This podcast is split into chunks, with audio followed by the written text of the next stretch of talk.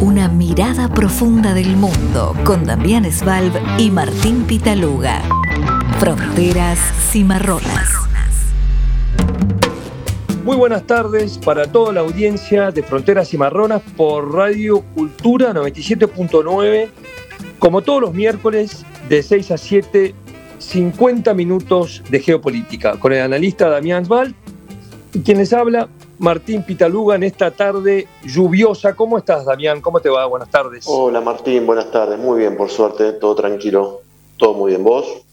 Muy bien. Eh, acá, aguantando la, gente que está rodeando al estadio de River con las colas eh, multitudinarias eh, de Coldplay.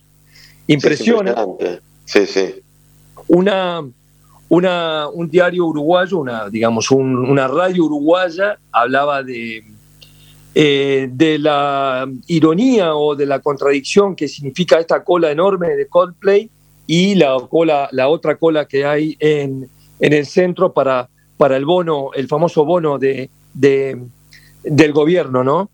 Sí, como dos Argentinas en paralelo, ¿no? Funcionando. Dos Argentinas. Eh, además, estas entradas de Coldplay, que por supuesto no tengo nada, para el contrario, le parece muy bien que que vengan, eh, me parece un grupo interesante, no es de, mi, eh, de mis preferidos, pero, pero lo entiendo. han llenado 10 estadios de River, un récord desde, desde creo que desde Roger Waters no sucedía en Argentina, en esta Argentina de crisis, ¿no? Sí, creo que en una misma, en una misma gira creo que superan ese récord. Los que más estuvieron en general fueron los Stone, que tuvieron 12, pero en tres visitas en Buenos Aires. Increíble. 12 shows, sí, es impresionante impresionante. Este, bueno, Damián, vamos a salir de, Argentina, que no es muy difícil eh, en estos momentos, ya que el mundo está eh, bastante convulsionado con distintas situaciones. Hoy vamos a hablar de los temas, algunos temas eh, de los que pensamos que son más importantes. Vamos a hablar de, del nuevo primer ministro, una, una novedad en el Reino Unido, Rishi Sunak, un hombre de origen indio, hijo, no, nieto de indios, y también es una, una sorpresa, digamos, una sorpresa no política, pero sí una sorpresa desde el punto de vista de la, de la integración que vamos a hablar. También tenemos em, en, el Congreso, el Congreso del Partido Comunista Chino terminó sin mayores eh, sorpresas, como ya hemos hablado, pero con algunos comentarios para hacer de lo que significa la era Xi. Ya se puede decir así, ¿no? Eh, tenemos a Mao Zedong, fundador, el timonel de China, tenemos Deng Xiaoping, que hizo las reformas eh, después de la muerte de Mao, alrededor de los 70, mediados del 70, y ahora Xi, con este tercer mandato interesante para comentar de lo que es China y, y, cómo se presenta en el mundo. También tenemos eh, hoy para hablar de lo que es el, debate, el final del, del balotaje en Brasil, eh, muy reñido, muy tenso, con violencia, con publicidades cruzadas y denuncias al, a, digamos, a lo que es la Corte de, de Censura en, en Brasil, ya vamos a hablar de eso, y también, bueno, por último, y no menos importante, lo que son las elecciones del 8 de noviembre de midterm en los Estados Unidos. Es así, Damián. Si te parece bien, empezamos por, por el Reino Unido.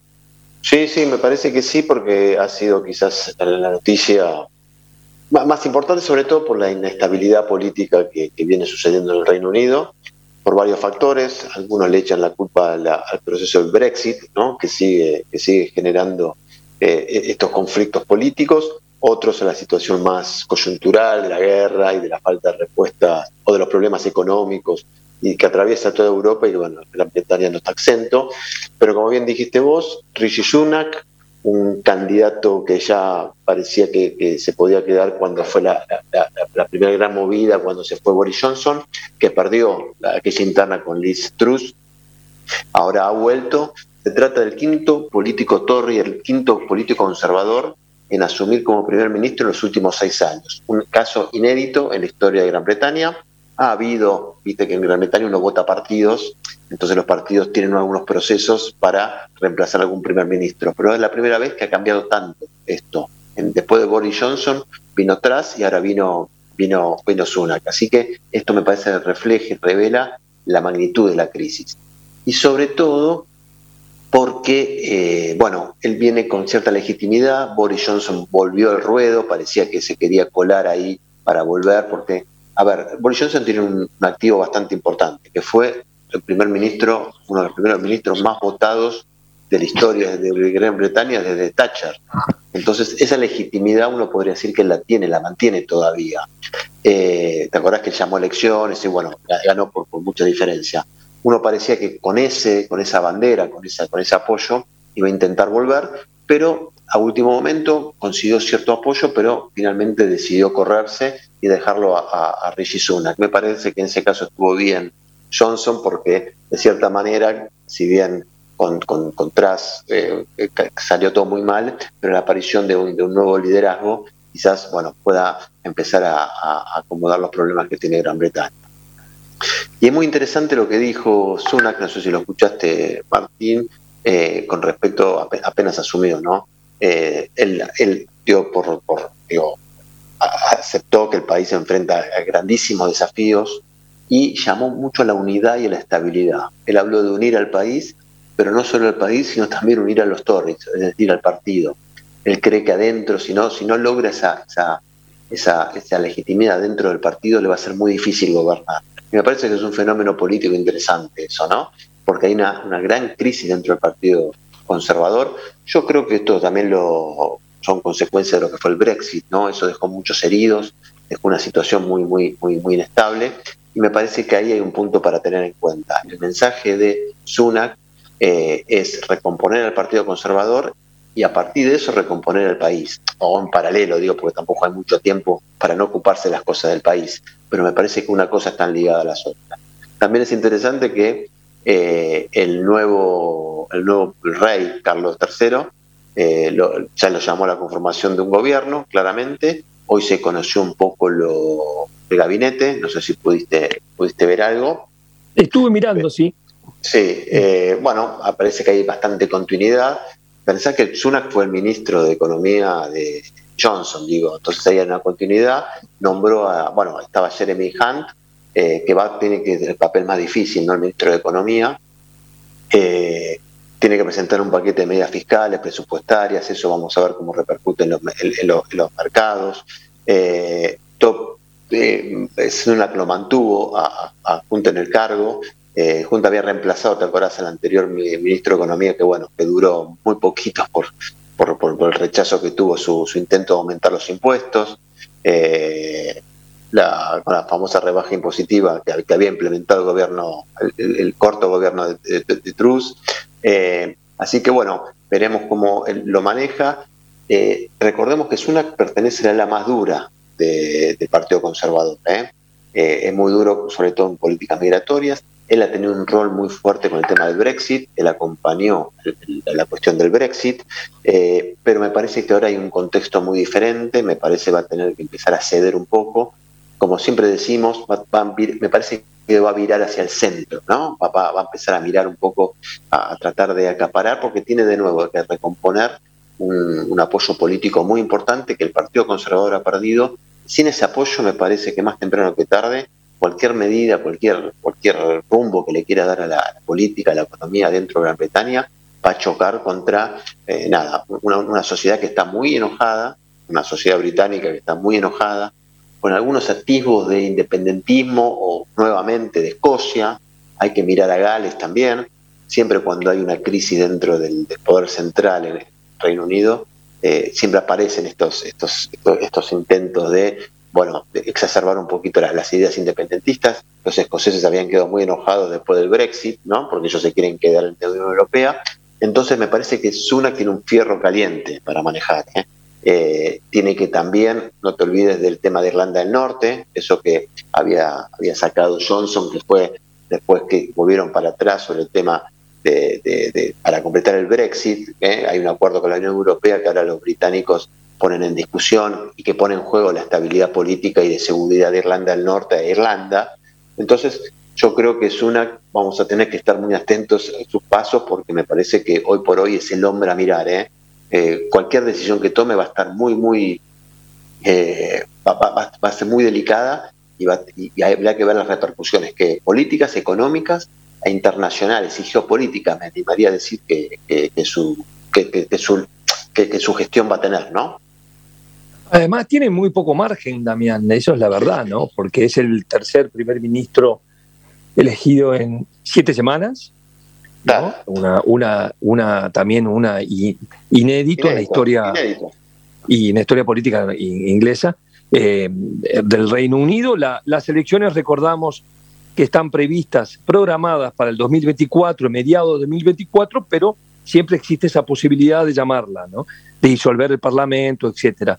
Ahora, esto es un, una, eh, la decisión de no nombrar, digamos, es la interna que es interesante entre Boris, que, que, increíblemente volvió al ruedo, suspendió un viaje que tenía, creo que estaba en República Dominicana veraneando, y volvió de urgencia a Londres para, para enfrentar la interna contra eh, Sunak. Finalmente, eh, eh, Sunak queda como primer ministro. ¿Se sabe la razón de la retirada de Johnson simplemente porque no tuvo el apoyo parlamentario o de los Tories parlamentarios, ¿no? O, o él mismo decidió que no era el momento de continuar. Mira, yo creo que yo creo que hoy un poco de las dos cosas. Yo creo que él no recibió, si bien recibió más de 100 apoyos, que es lo que mínimo que necesitaba para ir al juego, yo creo que él, eh, eh, yo creo que esperaba más o, esperaba más apoyo para tomar la decisión de volver.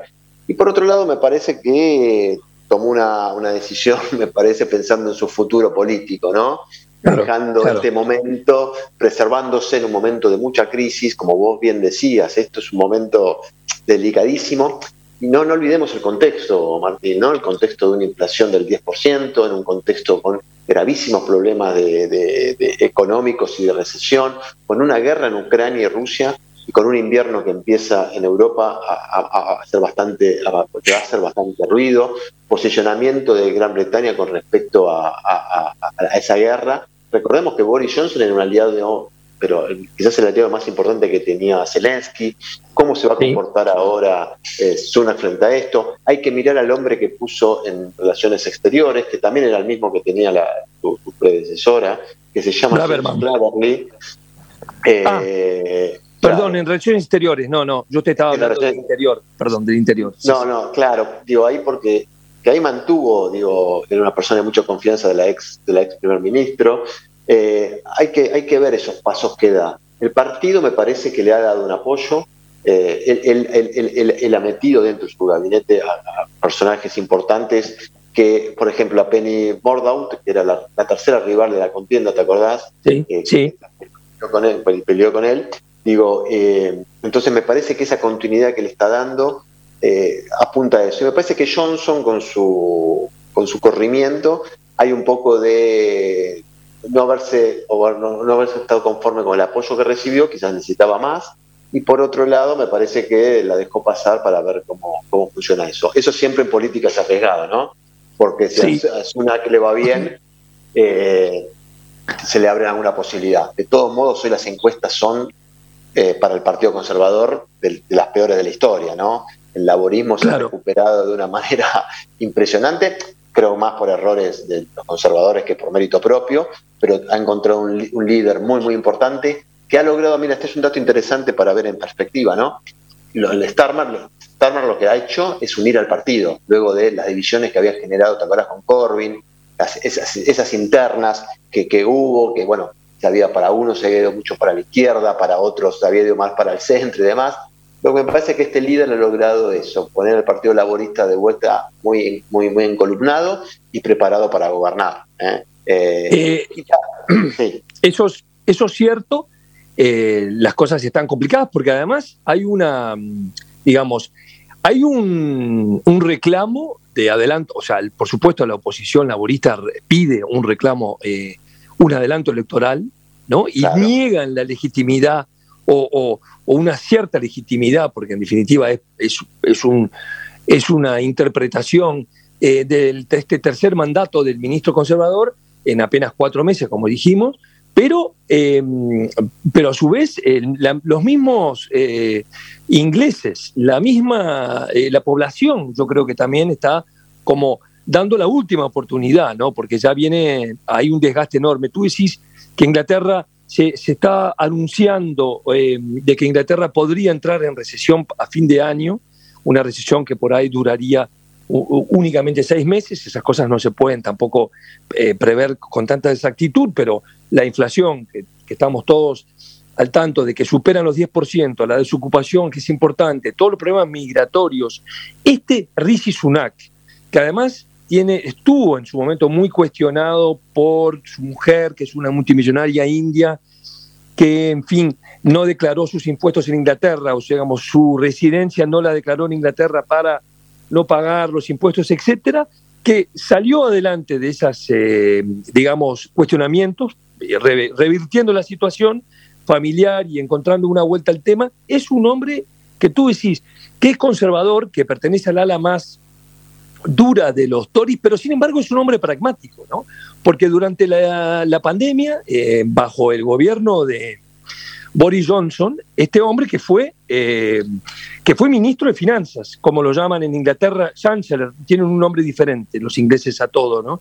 Este, no sé cómo lo llaman. Y eh, en ese ministerio él hizo, dio una, una especie de, de sueldo como parecido a lo que hizo Donald Trump en Estados Unidos y hicieron muchos gobernantes en el mundo, como un, como un sueldo a todos los habitantes o a muchos habitantes. Eso fue interpretado eh, de manera muy positiva por la población, pero no corresponde con su eh, pensamiento de un Estado pequeño, ¿no? de gastos eh, mínimos y de impuestos bajos. Es, es un hombre que tú pensás que podría irse más, como tú dices, al centro por necesidad o por ideología? No, no, yo creo que, a ver, las dos cosas, digo, por necesidad política, porque como decimos, hay mucho descontento social, y vos te das cuenta cómo algunas banderas de los conservadores y de los sectores más ultraliberales con respecto de la rebaja de impuestos, ¿no? Esa es una bandera del liberalismo en todo el mundo, de, bueno, la famosa teoría del derrame, ¿no? Dice, bajás impuestos, le sacás presión a los empresarios, y eso después viene el derrame que va a caer para toda la sociedad. Bueno, eso lo hizo la, su antecesora, ¿no? Y duró, pero el, mercado le sacó el apoyo. ¿No? Y, vos te das cuenta que esas políticas hoy en día, en este contexto internacional, con esta eh, nada, amenaza de recesión, con, la inflación, con, con, lo mal que la están pasando varios sectores de la sociedad, que ya viene todo esto rezagado viene ya con las consecuencias de lo que fue ya la crisis de 2008-2009. Digo, hay, me parece que ya hay poco margen para ese tipo de políticas. Entonces una, como vos decís, un tipo pragmático, un tipo que sabe dónde está parado, necesita ser muy, muy, muy consciente, de esta, me parece que lo es, ¿no? De esta situación, donde hoy está, por lo ves, un Bolsonaro repartiendo también eh, planes, eh, plata para la gente, digo, porque, porque obviamente después de la pandemia, después de lo que está generando la guerra y demás, está generando muchos problemas económicos. Y yo me parece que sí, que yo creo que va a volcarse al centro, si se quiere, o a políticas muy pragmáticas, lo que se, o se mal llama populista, ¿no? Viste, cada vez que hay un, gobernante da, algo a la, población de manera masiva, se le habla de populista. Yo, yo creo que, aparte creo que es el único camino que tiene. Yo no creo que eh, hay, y como bien dijiste vos recién, hay una sociedad muy, muy cansada ya de la política, ¿no? Eh, desgastada. Me imagino que estos rodeos políticos, estos cambios, estos, estos, aparte se maneja todo dentro de 200, 300 personas que deciden, ¿no? El bloque del Partido Conservador está decidiendo, es verdad que tiene la, legitimidad del apoyo popular de la elección de hace un par de años, pero está bien que los laboristas le están diciendo, che, muchachos, eso fue hace un par de años en un par de años pasaron cosas. Eh, entonces ahora, digo, ustedes están tomando, ya se tomaron una vez el atrevimiento de hacerlo, votaron por lo menos a sus, llamaron a, sus, a sus, afiliados para que voten, alrededor de 200 mil, pero esta vez lo decidieron 250 personas. Sí, los diputados, ¿no? Los, diputados. No, no, hubo tiempo para llamar una consulta a todo el partido. Por eso te digo, es una democracia como la, del Reino Unido, estamos hablando de una democracia más, más sólida del mundo. Entonces, yo este, este, este, este, combo entre descontento social por, la por lo mal que la política no da resultado, por la crisis económica, por el invierno que viene con, amenaza de problemas energéticos y de gas y de, calefacción, eh, con una amenaza de recesión, con los precios que suben, me parece un combo que si lo que manejan el poder, no, no, si Sunak no es consciente de esto, eh, yo creo que su gobierno va a durar, no sé si menos que lo detrás, porque ya sería mucho, pero me parece que podría ser un golpe para el Partido Conservador que le, va, le costaría mucho recuperarse. Mira lo que te digo. ¿ah? Sí. Mucho recuperarse. Eso, serían años. Ahora, digamos, Risa Sunak tiene un trabajo muy difícil. Es un hombre con una formación. Primero tiene lo interesante, porque es una figura realmente interesante. Es un es realmente sorprendente, ¿no? 42 años, primer ministro de los más jóvenes de la historia. El primer, como dijimos, el primer ministro no blanco, primer, primera vez que hay un primer ministro en Inglaterra, en Reino Unido, que no es blanco, ¿no? Es la primera vez que hay un primer ministro que no es de origen, la segunda vez en realidad, porque eh, que no es, eh, digamos, eh, cristiano, el anterior primer ministro, antes de Rishi Sunak, que se define él como hindú, hindú hinduista de la religión de, ah, la India. Em, fue un primer ministro judío que estuvo en el Reino Unido, no me acuerdo en qué año, israelí creo que se llamaba, eh, de nombre no me acuerdo ahora, pero es un antecedente lejano. En este, en este eh, Reino Unido, eh, que, que, hoy en día está manejado, que va a estar manejado, que ya está manejado por por un nieto de, de, de, indios, ¿no? Eso es algo eh, que provocó la integración de las minorías a la, cúpula, a la cúpula de gobierno, fue una idea que introdujo David Cameron, no sé si te acordás, que él privilegió ah, a las mujeres y a las minorías, ¿te acordás? Él privilegió a las mujeres y a las minorías que, que, que, que, sean elegidos en las cámaras de representantes, y ahí fue que entraron varios, entre ellos Sunak, que fue elegido diputado por el Yorkshire, que es el sur de Inglaterra, en 2015. Ayer una campaña meteórica de este hombre, que después fue secretario de Estado en 2018, ministro de Presupuesto 2000, 2019 eh, y después ministro de Finanzas de Boris Johnson en 2020 y fue uno de los que provocó la caída de, Johnson. Ahí fue que lo, que lo, lo, conoció el gran público, entre ellos me incluyo, ¿no? Ese es un dato interesantísimo, sobre todo la idea esta de que un, hijo de inmigrante haya llegado al máximo del poder. Habla muy bien de, del proceso de integración migratorio del Reino Unido, que bueno, obviamente se había puesto en discusión sobre todo con, la cuestión de los atentados terroristas, te acordás que muchos ex eh, hijos de inmigrantes, bueno, tuvieron eh, eh, participación en el atentado del 2005, si no me equivoco, nada, se había puesto mucho en discusión eso sobre, sobre la, la situación de la inmigración en, en Gran Bretaña, pero bueno, esto es un ejemplo claro de, un éxito, ¿no? de una democracia que ha podido lograr esto. Y el otro, el otro dato que escuchaba también me llamó la atención, no sé si lo dijiste, pero tiene más plata que eh, el rey Carlos. Sí, 700, 800 millones de, de, dólares o euros tiene, impresionante. Sí, dice que la primera vez que, un primer mito tenía más plata que, bueno, que la reina durante muchos años y ahora que el rey. Es impresionante también, ¿no? Eso es otro dato, ¿no? Está lleno de, de... Pero qué bien Inglaterra, qué bien el Reino Unido, la verdad que... escuchando los franceses eh, comentando el tema de Sunak, decían en Francia que en Francia e Inglaterra siempre en pica, ¿no? Reino Unido, Francia que está disfrutando un poco, no, entre comillas, disfrutando, no, no, no creo que sea eh, la, opinión de todos los franceses, pero esta caída, ¿no? A raíz del Brexit, los, el Reino Unido se retira, tiene estas dificultades, entra en la crisis, un poco como todos, pero peor que todos. Y ahora esto de, que tengan un, un indio, un inmigrante, bueno, nieto de indios, pero prácticamente eh, eh, casado con una india y además él reconoce, porque es interesante cómo se define él, que en el 2015, 2016, cuando es electo, él se define como indo-británico, aunque profundamente británico, eh, nacido en, en, Inglaterra, pero se dice que es profundamente británico, pero la religión de él es la religión de la India y su herencia cultural es la religión de la India y su mujer es india. O sea que realmente es algo muy particular, muy diferente. Entonces decían los franceses, en esta ironía, decían, imagínate en Francia que surja un primer, ni siquiera un presidente, un primer ministro de origen argelí, por ejemplo, que sería el equivalente ¿no?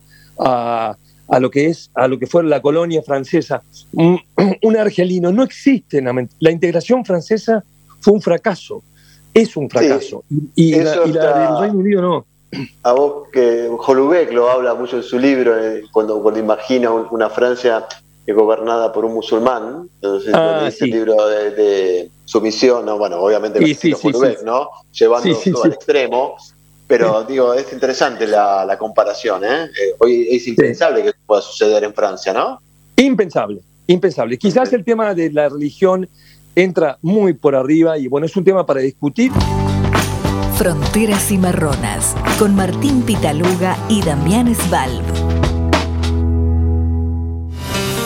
Zoom Internacional, portal de noticias de política internacional. Desde 2016 acercamos al lector los principales acontecimientos mundiales de una manera sencilla y accesible, proponiendo un doble enfoque, seguimiento analítico de los acontecimientos y asistencia para comprenderlos a través de nuestros servicios de consultoría. A diario, nuestros contenidos llegan al público en general, periodistas y líderes de opinión de diversos ámbitos de Argentina y de toda América Latina. Conocenos a través de nuestras redes sociales o en nuestra página web zoominternacional.com. Zoom Internacional. Zoom Internacional. Lo que pasa en el mundo.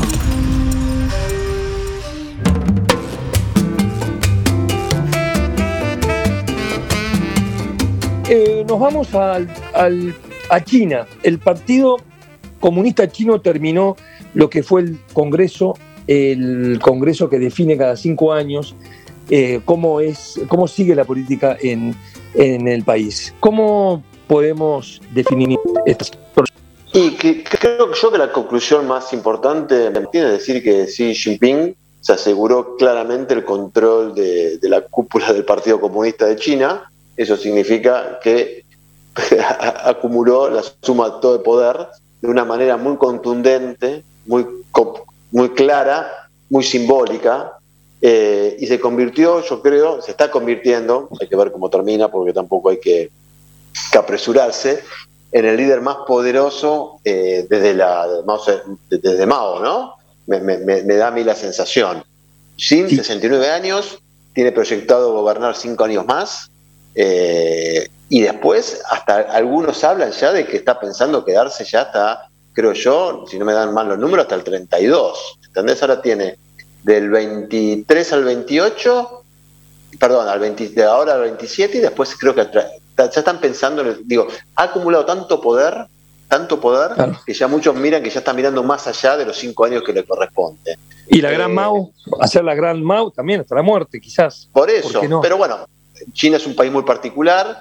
Eh, este, este, es un tercer mandato sin precedente. Logró colocar en el comité permanente, que ese es el máximo órgano de poder, que están las personas de absoluta confianza, ¿no? lo que llaman, a, puso sus camaradas, todos hombres, y de nuevo, todos de absoluta confianza del líder. Esos son eh, siete, ¿no? Eh, Damián, son siete personas en el, en, el, en el pequeño núcleo más cercano de allí yo creo que es, es, es, y seis más. Esa me parece que es la. Ah, claro, yo tengo te digo que son seis, me puedo estar equivocando, ¿no? Pero me parece que son seis quienes son seis ocupan este lugar, ¿no? Eh, a ver, y está todo armado en la, a la medida, digo, todo, todo diseñado por él. Digo, quiénes están ahí, quiénes no están, porque son importantes los que están, pero también es muy simbólico los que no están. A ver, yo creo que ahí pesó eso, cualquier atisbo de duda sobre el compromiso sobre el proyecto de Xi han quedado afuera, ¿no? Eh, y la crítica que viene un poco de afuera, los analistas, ¿no? La crítica, eh, dice que, bueno, que, se, que él dejó afuera varios sectores, facciones del partido, que ahí rompió un poco unos equilibrios que son históricos y que cada líder trata de, mantener. A ver, salvando la distancia, es un poco lo que hablamos antes en el primer bloque con el tema de Sunak, ¿no? Eh, la importancia que tiene también para los gobiernos su, estabilidad partidaria. Sobre todo, y, en un régimen, obviamente que el régimen chino, que, es el régimen férreo, donde no hay, no hay instancias democráticas y no hay mucha discusión ahí. Eh, pero bueno, los analistas dicen que él rompe con eso. O sea, tiene tanto poder o se piensa con tanto poder, eh, nada, que rompió un poco esa tradición de, de cierta manera, respetar eso. hay un dato importante que creo que hay que mantener en cuenta, que que, ha sido también señalado por, los analistas y por todos los que siguieron este proceso, es que tampoco dejó nadie, ningún sucesor claro, ¿no? Eh, Entre los seis. Entre, los, seis, claro. Y, ni, más abajo, ni, otros órganos. No, no parece nadie como alguien que lo pueda suceder. Por eso crecieron las especulaciones sobre la posibilidad de que esté ya aspirando a un cuarto mandato. Aunque es muy prematuro y aunque quizás es medio exagerado, estamos hablando de un régimen y de liderazgo que son eh, muy, muy poderosos, muy fuertes. Eh, y, él, por ahora, sí está haciendo más o menos lo que quiere, de dentro, de, obviamente, de ciertos límites que te, pone el partido y su lugar.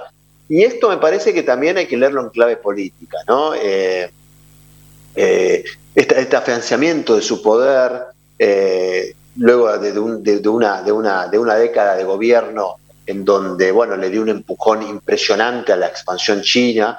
Me parece que hay, hay una, mirada fuerte sobre qué, los pasos a seguir, sobre todo en política exterior, que es lo, que nosotros más nos, nos, nos, preocupa, y que tiene que ver, me parece, con... Se, escucharon algunas voces sobre eh, que de, esta idea de ir por seguir reivindicando cuestiones muy sensibles como el tema de Taiwán, ¿no? Eh, Viste que Taiwán había estado muy fuerte en la agenda china cuando empezó la guerra entre Rusia y Ucrania, como ese tema se corrió de agenda porque, bueno, viendo cómo Occidente y cómo la democracia se plantaron frente a Rusia, ah, se decía que Xi Jinping había visto eso como, bueno, eh, quedémonos ahora en el molde porque, nada, el mundo está bastante convulsionado, las cuestiones económicas. Pero ahora de vuelta ha empezado a, rumorearse que Xi Jinping estaría dispuesto, digo, a ir de nuevo hacia, esa, hacia el objetivo de eh, incorporar a Taiwán eh, a, China, ¿no? La famosa de, generar una sola China. Eh, o sea, con otro ritmo que sus antecesores. O sea, marca una gran diferencia con, por ejemplo, la línea de Deng Xiaoping, que fue el otro gran reformador que llevó a China donde está. Ahora, yo te hago esta pregunta. En, en el, a ver, ideológicamente, Xi, que aparentemente marca que la economía no es la única prioridad o no es la más importante de las prioridades para China. Esto que tú decís de Taiwán tiene que poder, tiene que ver con eso. Hay algo de em, la necesidad imperial china, para ponerlo de alguna manera, o la necesidad de nacionalista, digamos, que está preponderando en la ideología de Xi. Sí, sí, yo voy en ese sentido. Digo, lo económico es como que, obviamente habló de eso, pero bueno, los, números que también te encuentra la recesión mundial, los grandes problemas, no, no, se está hablando de ningún milagro chino ni tasas chinas, ¿no? Va a ser datos de crecimiento, pero muy, muy, muy, muy moderados.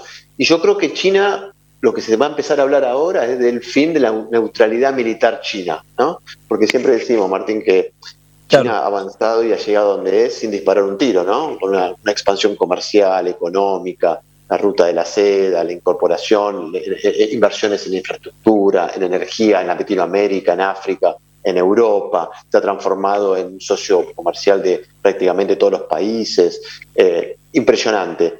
Pero sin, digo, su expansión nunca fue eh, enfocada en el tema militar, más allá de algunos incidentes y algunas situaciones en, en su zona de influencia.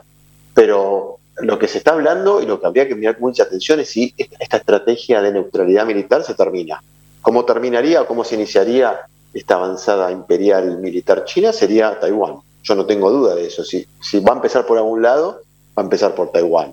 Obviamente que esto es suena bastante fuerte y bastante complicado, pero de nuevo, si uno ve los diarios, ve los análisis de estos días, los medios especializados, todos hablan de eso, el enfoque que le dio, sobre todo el tema Taiwán, que para China, lo hablamos siempre, es un tema de un simbolismo impresionante para el Partido Comunista, es como el grano ese que nunca se pudo sacar desde que ganó la guerra civil al comunismo. Eh, entonces, yo estaría muy atento a eso, la, suma del poder que siempre está en una persona en China esta vez está como nunca, o como de la época de Mao, eh, e internamente me parece que ahí Ahí va a poner el foco claramente en el tema de la corrupción, también le dio mucha importancia a eso, a, cuidar e, e, e, esos aspectos. Y después la guerra con Estados Unidos, ¿no? la famosa guerra comercial, la, lucha por el liderazgo entre Estados Unidos y, y, China, que bueno, se ha transformado en algo histórico. Digo ya, porque ya ha pasado muchos años, quiero decir esto, pero si, si, la opción militar vuelve a estar sobre la mesa, me parece que todo eso va, a tomar otro cariz, ¿no? Que, va a salir de lo económico y va a pasar por otro lado, ¿no? rompe con todo lo hecho, con toda la teoría, las teorías del año 79, con, de Deng Xiaoping, de, de, enfocarse en todo el crecimiento, en la parte de economía. Cuando, cuando Xi habla del sueño chino como una frase que incluye en su, en su pensamiento, esto, esto es muy eh, sutil y confuso, ¿no? Porque si bien hay un marxismo, el leninismo, que, que, que, que es muy difícil de, hacer una, síntesis o, por lo menos de, de, de, definirlo con claridad, sí, lo que sí hace es un culto a la personalidad, vuelta, una vuelta hacia Mao, lo que era Mao, inclusive incluye sus ideas, que hay que ver bien cómo son y qué son, ¿no? En, el, en los libros escolares chinos, ¿no? Igual que Mao, y pide que lo aprendan de memoria. Una, un retroceso, o sí sí llamarlo retroceso, pero como tú decís, una nueva, una nueva China diferente y, y, que, y que yo siempre, nosotros hablamos de que una de las obsesiones de Xi, eh, hay que ver si es verdad o no, es eh, lo que pasó con la Unión Soviética, ¿no? Es el, la caída, cómo la Unión Soviética se desmoronó, tanto por las reformas propuestas desde adentro como las pequeñas revueltas o revoluciones pequeñas en los años 90, ¿no? En la pre, digamos, antes eh, o durante la prehistórica. Ahora te hago esta, esta pregunta. Él es un, eh, se sabe un poco que es un, una persona que cuando llegó a a China a, liderarlo en, 2000, en el 2013. Eh, empieza Xi, me parece, tiene 10 años más o menos, sí, en el 2013. Él sustituye a un liberal, a un eh, presidente, a un secretario general que, es el que en, el Congreso este del Partido Comunista le hace como un desplante en vivo, ¿no? Eso, Tremendo. ¿cómo, puedes explicar eso con Jintao es un líder chino muy respetable, que estaba sentado a su, a su derecha, ¿no? Fue el expresidente que a él se le atribuye claramente la, expansión china también económica. Digo, la, década esa de la primera década de este siglo fue absolutamente exitosa en los chinos y fue retirado, así como dijiste vos, de una manera muy aparatosa, muy, muy, muy rara. En plena sesión del Congreso, él estaba sentado Hu Jintao estaba sentado al lado de, de Xi y aparecieron uno o dos, no me acuerdo, no sé si guardaespaldas o agentes de seguridad, y lo, lo, obligaron de, manera poco amable a, irse. Algunos dicen que claramente un poco lo, que vos estás diciendo, ¿no? Un juego, fue parte de un juego del poder, ¿no? Deliberado por parte de Xi para mostrar eh, que la era Hu, que, que nadie le iba a, había terminado, que nadie le iba a, competir dentro del, poder. Eh, ahí hay otra interpretación, ¿no? Hu siempre fue identificado como un tipo de consenso, más de diálogo, ¿no? Y me parece que haberlo sacado así está diciendo un mensaje que puede traspasar eso, decir, muchachos, se acabó la época del consenso y del diálogo, acá mando yo solamente. Y otros le sacaron importancia al hecho, dijeron que solamente fue un problema de, de, salud de Hu que se había descompensado y que por eso lo retiraron. Bueno, es creer o reventar esto. Eh, fue justo el día que Xi anunció su tercer mandato, eh, el día que anunció también que lo, quienes lo van a acompañar. Eh, así que bueno, nada, pero me parece que es parte también de todo, de todo lo que se vive esto, esto y de lo que habla vos, hablabas un poco de la ambigüedad que queda después de todo esto, ¿no? Porque también hablaba del sueño, cumplir el sueño chino, ¿no? ¿Qué significará el sueño chino? Bueno, de qué manera ese sueño chino se lleva adelante. Habló de un país socialista moderno, habló de rejuvenecer a la nación, eh, no sé, eso está, es, muy, es muy lindo y está, es muy importante, pero digo, ¿cómo lleva a cargo eso, no? ¿En qué está pensando? Eh, entonces, por eso, yo no descartaría que la cuestión de expansión militar pueda ser un argumento fuerte en el, próximo mandato de, Xi Jinping. Que, bueno, que tener... formalmente empieza en marzo, eh, porque ahora a él lo, pusieron como, como líder máximo del Partido Comunista y, el, rango de jefe de Estado se lo da en el marzo. Bueno, es una formalidad, ¿no? Porque es más importante el Partido Comunista que el Estado en China, ¿no? Está claro eso. Eso está claro, porque China, eh, para los que no, es un país socialista de dictadura democrática popular, ¿no? Eh, bajo la dirección de la clase obrera, eso es en alianza con los agricultores, viejas, esos eh, lineamientos de Mao Zedong, ¿no? Pero, este, Damián, bueno, da para estar atento, China sigue siendo la gran potencia, la segunda potencia, hay que ver si la primera, la segunda, siempre en esa disyuntiva, en esa discusión. Tenemos un hombre que cambió la jugada en China y salió otra, otra, una vuelta, una vuelta, en un aspecto, una vuelta atrás, hay que ver cómo, cómo siguen esta, esta, este país que es tan particular, que hay que tener una, un conocimiento profundo para, para entenderlo. Yo, yo había escuchado gente que vive en China, o que todavía no pueden salir, China está muy difícil para entrar y salir, gente que no puede salir de China, inclusive argentinos, que son políticamente conservadores, pero sumamente conservadores, del macrismo, diría, y que tienen una, una visión de China muy eh, sutil y, y, cuidada con respecto a todo lo que pasa, ¿no? A toda esta descalificación de China de manera em, como lisa y llana, ¿no? Esas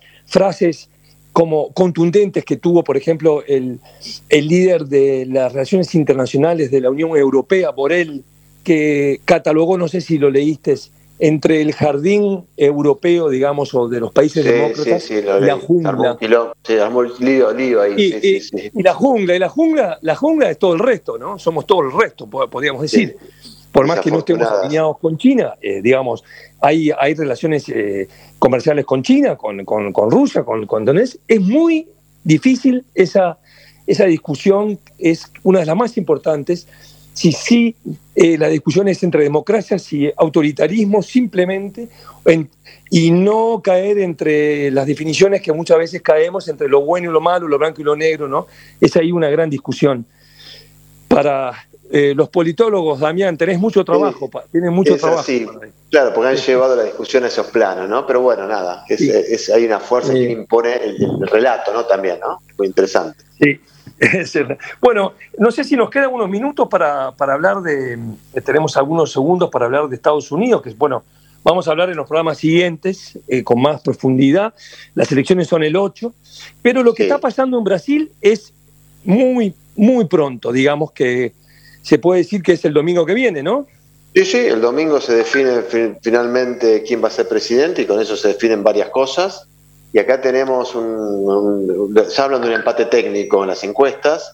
Si bien, si bien mantiene la, distancia, eh, si bien mantiene la distancia Lula, perdón, si bien aparece como ganando Lula, cada vez estrecha más la distancia. Y eso preocupa claramente a,